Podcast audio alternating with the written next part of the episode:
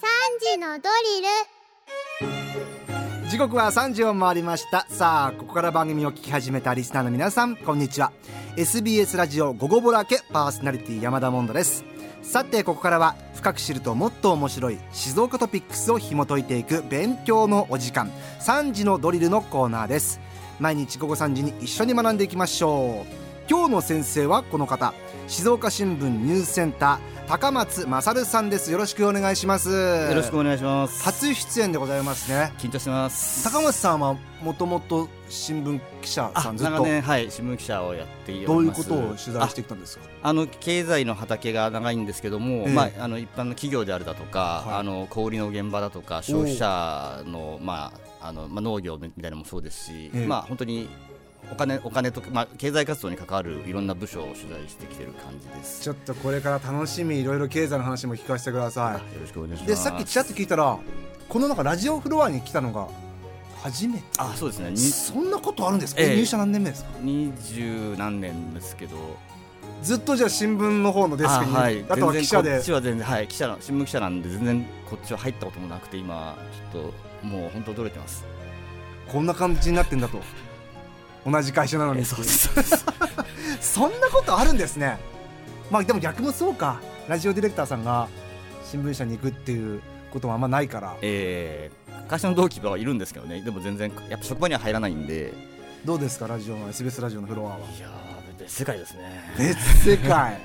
というわけであの高松さんは、えー、月1回のあれですけども、はい。月曜日解説していただこうと思いますのでよよろしくお願いします。ます。えーそんな高松さんと一緒に取り上げる今日の静岡トピックスはこちらです。今回は物流の2024年問題について取り上げます。静岡県内の運送バス事業者が運転手の残業時間に上限が設けられるこの物流の2024年問題。運転手不足も深刻な問題となる中若手の教育に力を入れる企業も増えてきています。私たち消費者への影響はどうなるのでしょうか？さあ今日は高松さんと一緒に取り上げるのは物流2024年問題。耳にしたことはあるんですけどもどことなく自分とはあんまり遠い話なのかなと思っちゃっててスルーしちゃったりしてるんですけどもちょっと解説お願いできますか？はいよろしくお願いします。あの来年のまあ4月からなるんですけども、はいあのまあトラックだけではないんですが、まああの運まあ運送運送業まあ輸送業ですね。そのトラ運転手の皆さんの時間外労働の時間の上限っていうのがあるんですけど、はい。これをちゃんと制限しましょうっていうことで、うん。あのトラック運転手の方の働く時間をあまり働かないようにあの守るという意味,、うん。意味で制限しましょうというのがあの4月からあの法律の改正そうなるんですけども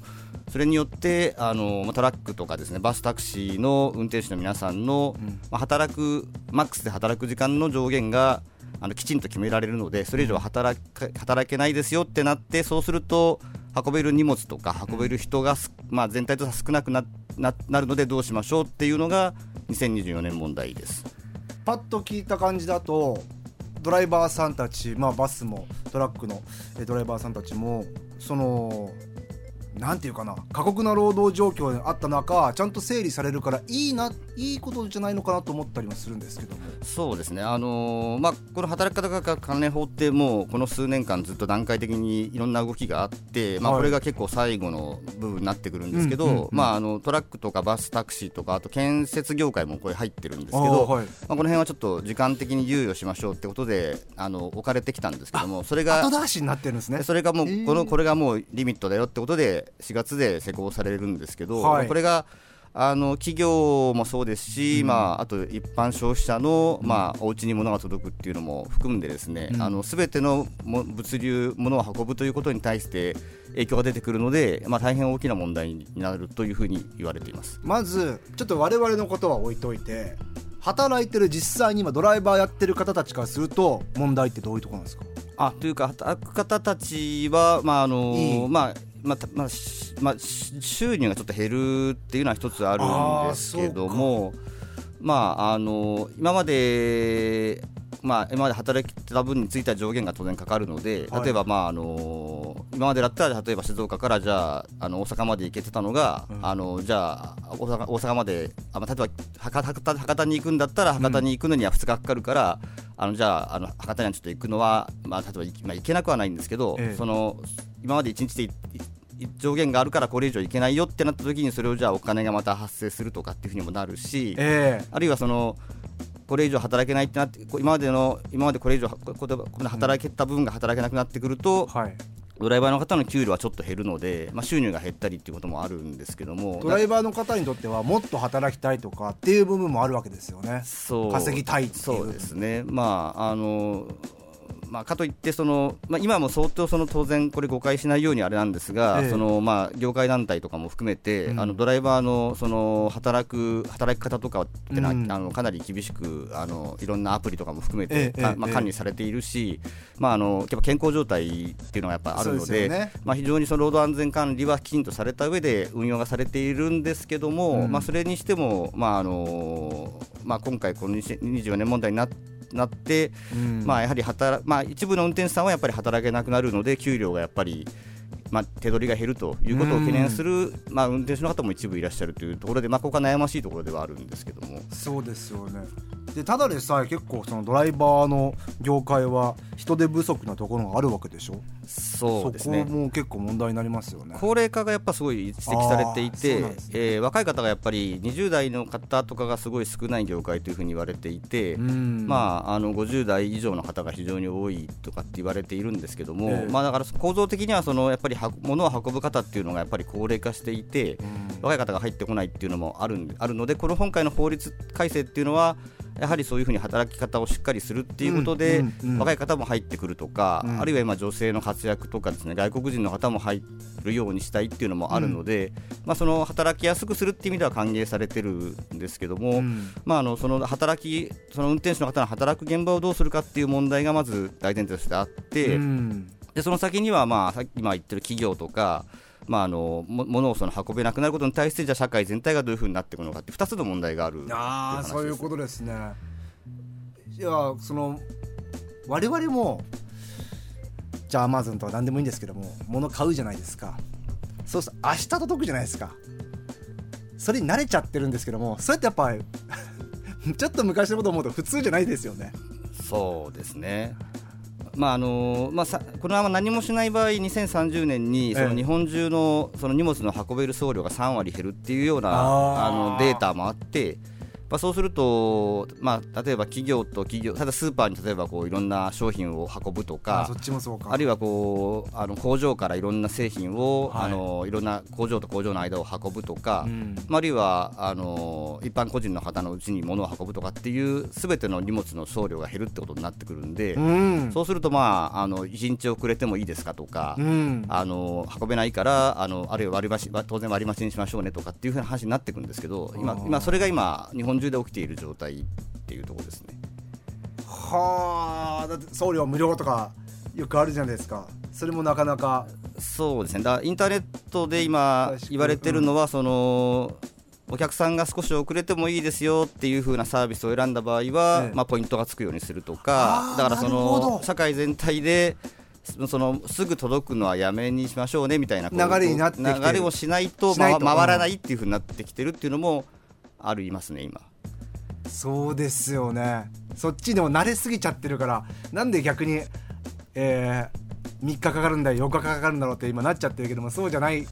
ような流れにしていかないと業界全体的なことを思ってってことですそうですね。あのまあウーバーイーツとかああいうのもああの目に入りやすいからあれなんですけど、まあええ。やはりやっぱあの世の中のも大多数の荷物を運んでるのがやっぱトラックになるんですが、うん。まあトラックの運転手さんは本当に高齢化の問題と、うん。若い方が入らないっていうのが本当にあるんですけどトラックのやっぱり運運転手さんがきちんと確保されないとですねやはり、うんあのまあ、一番大事なその例えばそういうスーパーとか、うん。まあ、いろんなその小売店に物を商品を運ぶとか、あとこう企業から企業にいろんなものを運ぶっていうのがあるんですけどうん。でここがやっぱすごく大事な部分なんで、えあのこれがあのうまく回っていかないとその物が作れなくなったりとかそうですよね。スーパーに物が並ばないとかなってくるんで、まあ、個人の家の話よりもっと深刻なああ社会全体的な全体的にはもってと深刻になるんですけどここら辺はあの消費者の方からするとえあんまり目がいかないとこなんでえわからないですもんねやっぱ裏でその物を運んでる方に対するやっぱ意識っていうのはあのすごい大事な部分です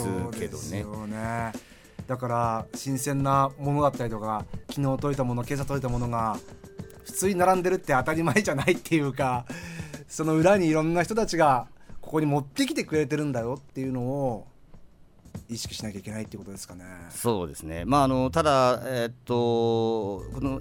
物を運んだ分の料金をちゃんとその商品に、載せましょうっていう話です価格転嫁っていうんですけど、ええそういうのも今当然あの言われてるんですけども、えまあそのまあ、物を運んでもらう企業も、まあ、今あのいろんな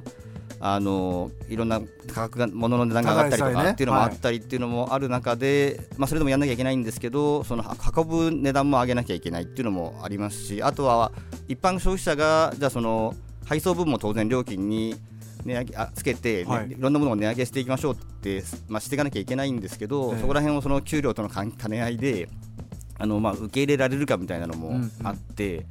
なのでそのこれからそのもう運賃無料じゃないですよと、うん。送料無料じゃないですよっていうふうに社会になっていくことは必要ではあるんですけど、うん。まあ、それをその、まあ、当然あの一般の消費者も含めてそういうことをこうなんか当たり前として受け入れていくようになっていくっていうのもまあこれからの流れになっていく。変わるかもしれないこれで。この問題をきっかけに。いや僕は本当にドライバーさんとかバスの運転手さんの問題なのかなと思ってたら全然我々身近に感じることですし身近に感じて我々の意識を変えていかなきゃいけないって問題になってきてるよというところでしょうかね。そうですね、まあまあ、この割と長年、このトラックの世界とか取材結構してるんですけど、はいはいはやっぱりそのすごいその、まあ、中小企業がやっぱ多いんですが、ええ。やっぱりそのこういう物流とか運送業の世界のあの話を聞くと、ですねやはりこう、まあ、く黒子っていうかですね、ええあのそうですよね。まあ自分たちの物を運んでいるのは割と当たり前って言われるんで、うん。まあなんかこう待ち時間とか長かったりそういうのもいろんなこれは今デジタル化で解決されようとしてるんですけどでこういうのも含めてその物を運んでる人たちがいるっていうことが、うん。もっとその物を作ったりとか売ったりする人の間にうん。物を運ぶ人がいるっていうところをなんかもっと社会に知ってほしいんだけどっていうのは、うん。もうすごいそのやっぱ物流とか運送業界の人たちは言っていて、うん。その運んでる人たちがいなかったら何もあのいくらいいものを作っても届かないし、うんそこまで言っちゃうのか。えー運んでる人たちがいいるから、まあ、その一般の人たちの、まあ、今のそういうネット通販の、ええ。まあ、ぜ全盛ネット通販の世界もそうなんですけど運んでる人がいるよっていうことをなんかやっぱりみんなすごいあの業界の人たちはやっぱりこう忘れてほしくないしそれはその通りですね。そこに対するやっぱこうもっとレスペクトリスペクトを持ってほしいなっていうのはもう十十数年前から取材してるんですけどそれはずっと前から言ってるので。ね。まあ、そこは本当になんか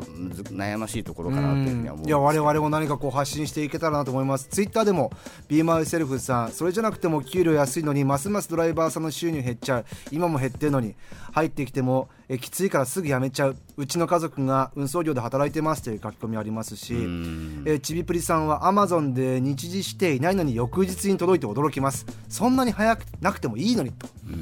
そういうメッセージも来てますね。我々の意識改革が必要かもしれないということでございますね。ありがとうございます高松さん。これからもちょっとこう経済にまつわる解説を、えー高松さんにはしていただこうと思います。今日の先生は静岡新聞ニュースセンター高松勝さんでした。ありがとうございました。ありがとうございました。今回のこの内容はニュースアプリあなたの静岡新聞キコットでも聞くことができます。復習にぜひ使ってみてください。今日の勉強はこれでおしまい